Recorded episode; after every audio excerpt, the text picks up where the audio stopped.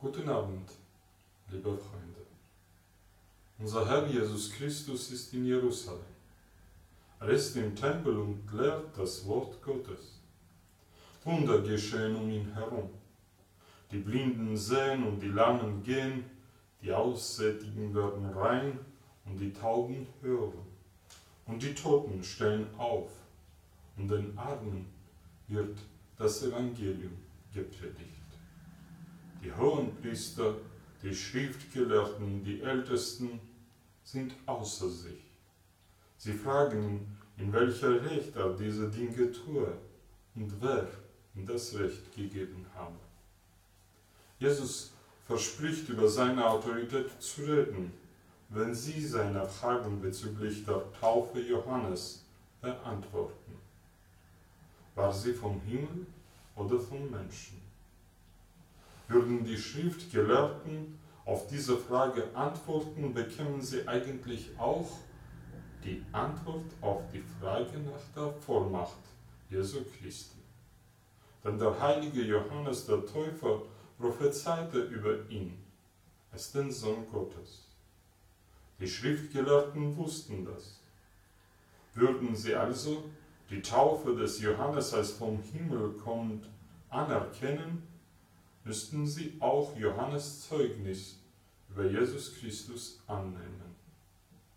Sie wussten andererseits aber auch, dass die Menschen Johannes für einen Propheten gehalten haben.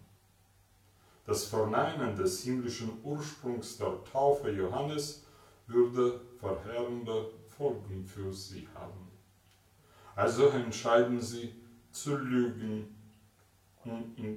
indem sie auf die Frage Jesu mit Wir wissen es nicht antworten. Was für eine Heuchelei, was für eine Bosheit. Sie verharrten Gott vor Menschen, aber haben sie Angst. Deshalb bekommen sie auch eine unaussprechlich würdige und weise Antwort. Dann sage ich auch euch nicht, in welcher Vollmacht ich das tue. Wir merken es oft nicht, wie oft wir solche Situationen auch in unser Alltag begegnen. Ungerechtigkeit, Heuchelei und grenzenlose Lügen umgeben uns in der Politik, in den Medien, in der Werbung, im Alltag. Menschen, die keine Angst vor Gott haben, die aber Angst vor Menschen haben und bereit sind, alles zu tun, um die Gunst der Stunde für sich zu nutzen. Doch die Heuchelei kann nicht ewig gedeihen. Und die Lüge hat bekanntlich kurze Beine. Die Wahrheit Gottes hat das Böse besiegt. Und deshalb lobpreisen wir ihn und beten, Herr, erbarme dich unser und schenke uns deine himmlische Weisheit und stärke unseren Glauben, damit wir dich, den wahren Gott, erkennen, bekennen und verkünden in Ewigkeit. Amen.